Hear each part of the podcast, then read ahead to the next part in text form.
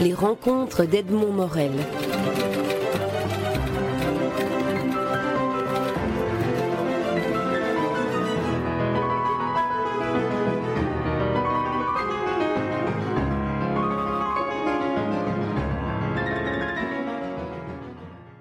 Marise et Jean-François Charles, vous, vous nous donnez, et c'est un, un superbe cadeau, le, sixième album maintenant de, de, la série que vous, avez, que vous avez débuté il y a quelque temps déjà, intitulé en anglais India Dreams, Rêve d'Inde, pourrait-on pourrait traduire.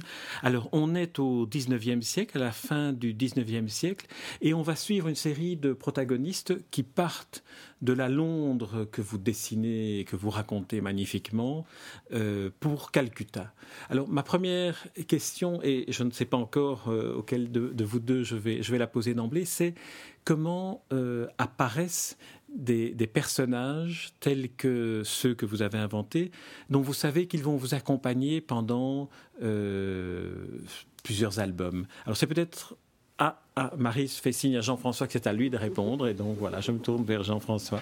C'est parfois le, hasard, mais ce qu'on constate très très souvent, c'est que euh, c'est en travaillant sur les personnages, euh, en les dessinant, en les écrivant, qu'on s'y attache. Et certains personnages, euh, souvent, dépassent parfois le rôle que l'on leur avait attribué. Et parce que euh, ben, on leur trouve euh, bon une, une, vie euh, parce qu'on leur trouve un passé parce que d'abord en, tant que dessinateur j'ai envie de continuer à les dessiner.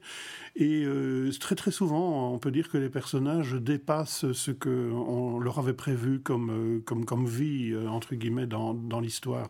C'est comme ça que il y a des personnages tels que le professeur Sibelius par exemple auquel euh, graphiquement, moi j'y suis très attaché. Et puis c'est un personnage qui, qui, convient bien à ce que nous sommes quelque part à, bon, à cette espèce de, liberté qu'il a envie de, prendre, etc. Dites-nous en deux mots qui est ce, ce Sibelius qui, qui se fait euh, jeter à la porte de son, de son collège anglais euh, très strict? Voilà, on, commence avec ce personnage qui est qu'on veut un peu fantasque comme ça et qui, qui au départ est professeur d'université et parle dans, dans, son auditoire à ses élèves du Kama Sutra. On est en plein 19e siècle, en pleine période victorienne, donc il commence très très fort et euh, bon, euh, beaucoup d'élèves, sans doute, euh, parce que c'est dans les mœurs, vont quitter son auditoire.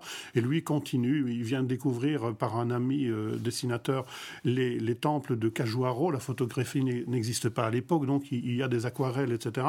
Et il en parle. Et voilà. Mais ça ne plaît pas évidemment à son, à son autorité, qui va le renvoyer et qui va lui Mais puisque vous rêvez tant de ces Indes impudiques, eh bien, allez, allez-y. Et, c'est comme ça qu'il va profiter de l'occasion pour euh, quitter l'Angleterre victorienne et partir vers les Indes. Et quand vous dites, euh, Jean-François Charles, que c'est un personnage auquel vous êtes attaché, cela veut dire que vous allez vous laisser surprendre euh, par lui? Vous ne savez pas encore comment il va vous, il va vous mener dans, certaines péripéties? Ou alors est-ce que là, c'est Marise qui va, qui va prendre les rênes? Avec Marise, comme scénariste, mais je vais lui laisser la parole, c'est toujours entre nous une, partie de balle de ping-pong. Euh, on, aime bien cette expression, et où justement on peut se réunir et dire, tiens, euh, voilà, on a le professeur Sibelius, qu'est-ce qu'il va devenir, etc. Mais je laisse Marise en parler. Oui, mais c'est vrai que c'est un personnage auquel on est attaché parce que c'est quelqu'un qui, euh, qui est un rebelle quelque part et euh, on pense évidemment qu'il va partir euh, pour les temples de Kaljurao pour euh, voir par lui-même, ça c'est sûr. Maintenant, ses liens avec les autres personnages, c'est au fil deuxième album qu'ils vont se créer. C'est ça. Donc, donc, l'ensemble de la série, vous, vous, ne l'avez pas encore euh, écrite, sans doute, mais, mais vous n'avez pas encore imaginé tous les, toutes les ficelles que vous allez tirer. Mais c'est-à-dire qu'on a toujours le squelette euh, du début à la fin, euh, les grandes lignes, ce qui se passera, mais comme on estime que le scénario c'est quelque chose de vivant, en cours de route, selon ce que l'on trouve également. Il peut y avoir d'autres personnages qui viennent sur le terrain ou des personnages qui prennent des directions euh, auxquelles on ne pensait pas au départ. Alors sur l'interactivité scénariste et dessinateur, est-ce qu'il vous arrive parfois que le et de quelle manière qu'un personnage lorsqu'il apparaît dessiné sous, sous la plume de, Jean-François, vous, vous, avez envie en voyant la manière dont il est représenté de, de, de le modifier, de le nuancer plus ou, ou, de, ou, de, le rendre différent? Euh, Pas à cause du graphisme parce que moi je ne vois pas les personnages. Euh, je les sens mais je ne les vois pas visuellement. Donc quel que soit le, le, graphique, quel que soit le dessin, euh, ça ne me pose pas de problème. Ça ne fait pas changer les, idées. C'est plutôt au niveau du dialogue entre nous euh, et des caractères que, que cela peut changer. Alors, il y a ce professeur Sibelius, il y a aussi d'autres, personnages.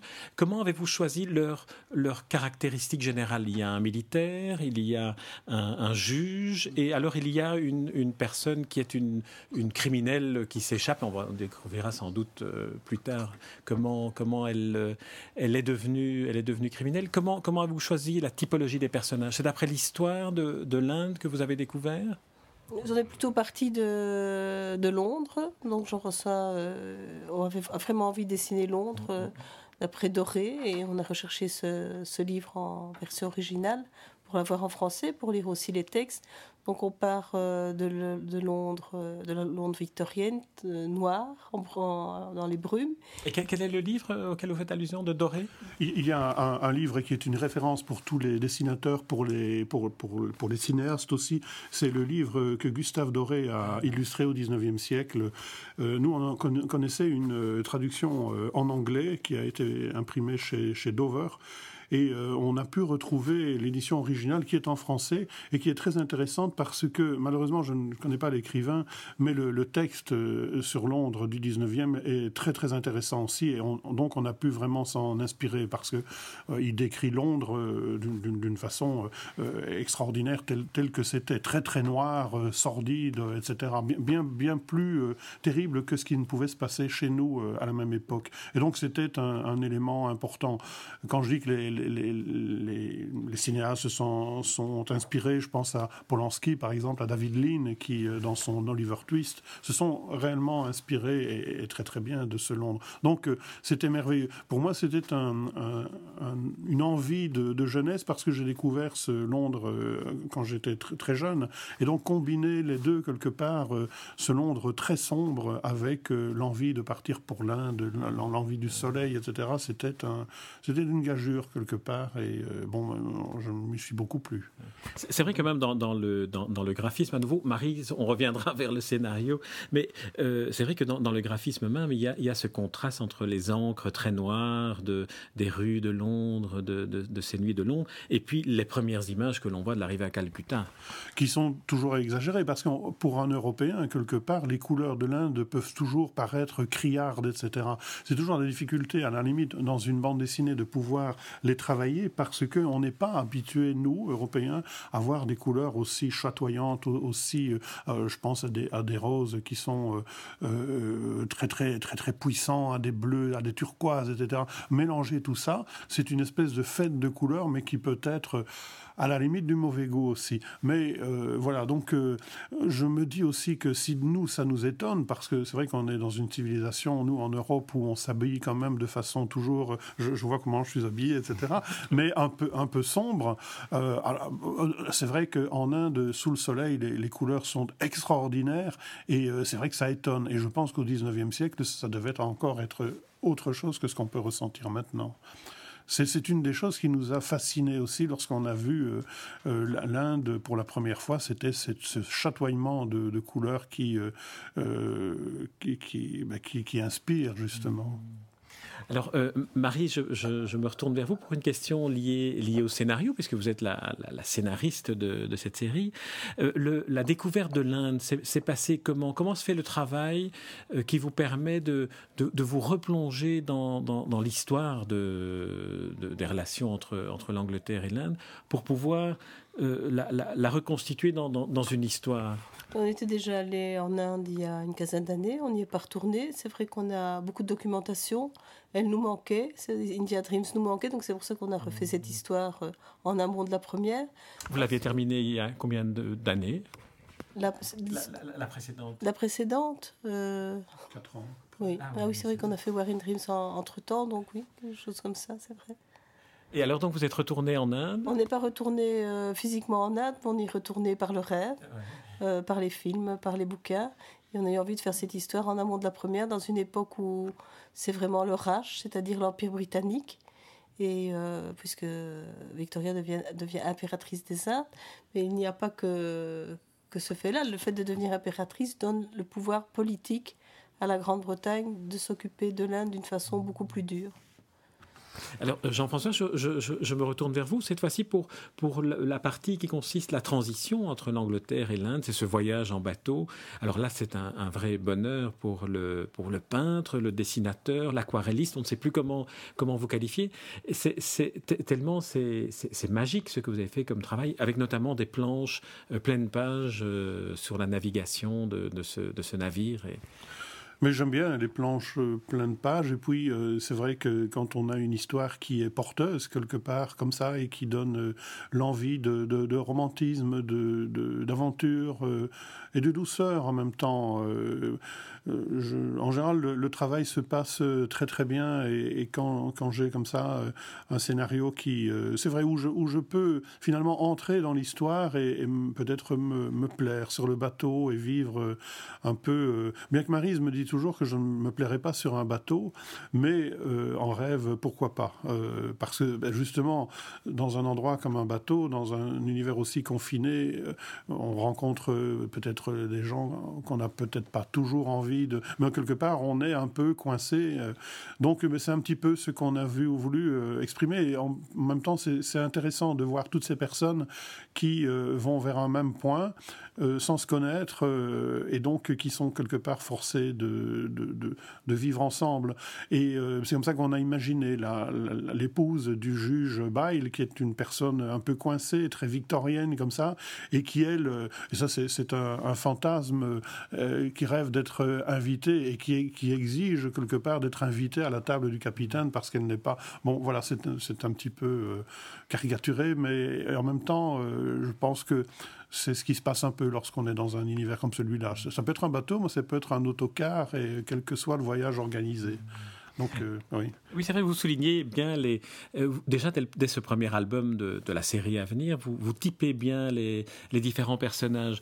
Euh, ce juge Arthur Bail, quand Marie, vous avez choisi de, de, de, le mettre dans ce, dans ce scénario, vous avez fait une petite recherche sur la manière dont fonctionnaient les, les relations, par exemple, dans ce club anglais où ils se retrouvent et où ils bavardent entre eux de l'Inde. Il y a donc des, des clubs différents. C'est vrai qu'on a choisi un club euh, on a essayé de, trouver le, caractère de ce club à Londres.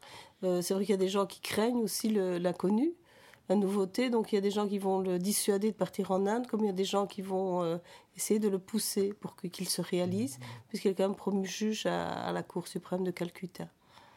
Et, alors, le, le, le fait d'avoir choisi un juge, ça, vient comment dans, dans, le travail du, de la scénariste de choisir les, les, les professions des, des, personnages? Pourquoi un tel Est-ce que c'est pour leur potentiel romanesque? Oui, un juge, c'est vrai qu'on a aussi une criminelle, donc ça pouvait aussi euh, offrir certains, certaines pistes. Et puis, euh, lui, il est juge, normalement, euh, il est notable, il pourrait très bien rester à Londres. Mm. Et paradoxalement, euh, c'est lui qui a envie de quitter Londres, donc il a, quelque chose d'extrêmement important qu'il qui va découvrir, puisque s'il est le seul à voir aussi euh, cet homme euh, qui se promène dans les rues de Londres, ce Sadou. il a quand même quelque chose d'extrêmement important au point de vue psychique, au point de vue contact avec l'Inde, réception de l'Inde. Alors il y, a, aussi, je me tourne vers euh, Jean-François, il y a aussi dans, cet album, et on sent que dans les prochains albums, c'est un élément qui, est un élément qui deviendra une sorte de, fil rouge, il y a une très grande euh, spiritualité de la sensualité, je dirais. Et là, je pense que vous avez très bien retraduit, l'Inde, le, le, Kama Sutra, toute cette dimension mystique presque de l'amour physique. Oui, en Inde, c'est quand même très important, puisqu'on dit qu'au départ, il y avait l'unique comme une divinité unique, et puis qu'elle s'ennuyait, on aime beaucoup le terme, et alors elle, se, elle grandit, elle grossit, elle se divise en deux personnes, mâles et femelles, et euh, ils engendrent toute l'humanité. Donc on trouvait ça que c'était toute l'humanité et, tout, euh, tous les animaux aussi, tous les êtres vivants. Je veux dire, il y a aussi la dimension, parce que bon, là, là ça pourrait être purement technique, mais il y a toute cette dimension de la sophistication amoureuse dans, dans, dans, dans, dans la manière dont, dont l'amour physique est vécu et, dans la manière dont, le plaisir physique est spiritualisé d'une certaine manière. On est très, très loin de la morale judéo-chrétienne. Et euh, puisque pour les hindous, euh, quand un couple s'unit, il détient une part d'éternité, une fraction de seconde. On est très très loin de ce qu'on nous enseigne ici. C'est vrai. Et en plus, c'est très très bien aussi. C'est un bonheur pour le dessinateur, là, quand même. Ah, tout à fait. Et, puis, euh, c'est vrai qu'on a vu les temples de Kajuaro quand on est allé en Inde. Bon, ces temples sont magnifiques pour les sculptures, etc. Et puis, bon, c'est extraordinaire, un endroit où on se promène et où on entend le guide euh, commenter les, différentes statues, etc., et les, différentes positions du Kama Sutra, tout ça. C'est assez étonnant, mais c'est fascinant. Et c'est vrai que ces temples sont, sont, ont quelque chose de magique. Ils sont, ils sont très beaux. Je parle des, des temples d'amour de Kajuaro. Et c'est vrai que on avait toujours eu envie euh, d'en parler, justement, d'en dessiner une partie. C'est plein de sensualité, de bon, voilà, ça, ça a beaucoup ça a beaucoup d'âme. Et puis il y a toute cette forêt autour, parce que faut savoir que les temples de Cajuaro ont été redécouverts qu'en 1840. Et heureusement d'ailleurs, parce qu'on avait euh, des personnes avaient voulu les, les, détruire aussi, mais ils avaient été envahis par la jungle. Mais une des premières euh, réactions, ça avait été de les, de les détruire. Dieu merci, ça ne s'est pas passé. Mais euh, c'est vrai que ça aurait pu, quand on voit euh, euh, les temples en Égypte qui ont été massacrés, etc., où les, les, figures ont été abîmées, à Kajuaro, ça aurait pu se passer. Donc ils ont, ils ont été protégés comme ça pendant, je crois qu'ils datent, non, je ne voudrais pas dire de, bêtises. les lecteurs le découvriront parce que... 12e siècle je crois que c'était le dixième, mais les lecteurs découvriront parce que les lecteurs le découvriront parce que je pense que aussi une des vertus d'albums comme comme les vôtres, c'est aussi d'éveiller la curiosité du lecteur et d'aller plus loin, d'aller découvrir aussi à travers, au-delà de l'album, d'autres d'autres éléments. Est-ce que c'est quelque chose à quoi vous pensez, Marise, quand vous quand vous choisissez une époque, un pays, une région à évoquer? Ce n'est peut-être pas vraiment conscient, mais c'est vrai qu'on aime bien raconter des histoires. On aime bien aussi laisser des pistes euh, historiques sans être didactique. Euh, on trouve que c'est très important parce que des personnages ne sont pas comme ça euh, laissés entre deux mondes. Si ce sont des personnages de chair et de sang, ils obéissent à des contextes géographiques, historiques, etc. on trouve que c'est très important d'en parler. Et, vous, Jean-François, quelle est votre perception de, de, cette, euh, de ce rôle euh, presque pédagogique sur l'histoire avec un grand H que peut jouer euh, des, histoires comme vous les racontez, comme vous les dessinez? Mais je, ne sais pas si on y pense réellement. En tout cas, ça, vient de, la quantité de documentation à partir du moment où on, s'intéresse à un sujet. Une, on, se documente, on, achète à peu près tous les livres. C'est aussi une recherche qui nous passionne d'ailleurs. Donc on fouille. Et alors, forcément des choses deviennent familières quelque, part et on a envie d'en parler. C'est comme ça que même le, passage dans l'album euh, par le canal de Suez, on, a fait tout un travail sur le canal de Suez, etc. Donc on, a envie de montrer, ben, il fallait passer par le canal de Suez aussi pour aller vers l'Inde, etc., etc. Et donc euh, oui, c'est, mais c'est, un plaisir de travailler avec la documentation, de manipuler des, livres d'histoire, des livres de, géographie et des livres, des livres d'art, etc. Et de faire parfois des références, puisqu'on a parfois fait de, de petites références à dans cet album. Il y en a plusieurs d'ailleurs. Euh, mais ça, je laisse au lecteur le soin de les, de, les découvrir. Mais euh, donc voilà, des petits clins d'œil, des choses comme ça. Mais c'est un album, c'est quelque chose de vivant. On, passe, euh, je, passe une semaine sur une planche, donc ça travaille. quoi. Au-delà de la planche, il y a, y a l'imagination qui s'en va et, puis qui s'accroche à un personnage. Et, c'est comme ça que ça reste vivant ça reste euh, pour nous euh, terriblement passionnant. Donc, euh, puisque on a la chance dans la bande dessinée de ne pas être, par exemple, comme au cinéma, où là, telle scène où il y aurait des personnages où un bateau coûterait tellement d'argent, ou tourner en, décor naturel, ça ce serait une fortune. Il y a l'éclairage, la pluie, etc. Nous, nous ici en dessin, il suffit de se dire bon, ben on envoie les personnages, on fait une reconstitution d'eux, et, et c'est pour ça que il ne faut pas bouder son plaisir, il ne faut pas se gêner. S'il faut mettre des quantités de personnages, mon Dieu, ça ne coûte pas très cher, il n'y a pas d'effet figurant à, payer. Donc, c'est ce qu'on aime, nous, c'est un peu cette reconstitution et ce, et ce plaisir d'entrer dans l'histoire, justement.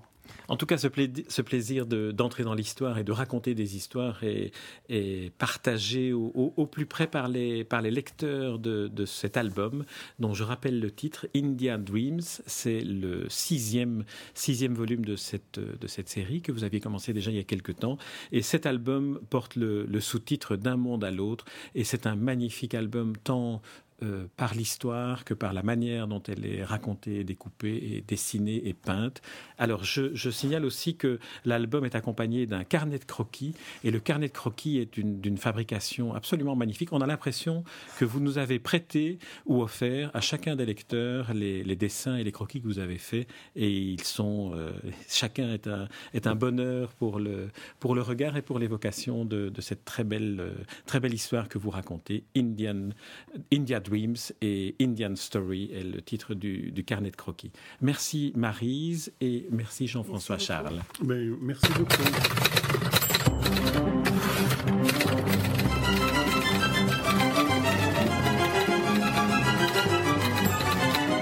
Les rencontres d'Edmond Morel.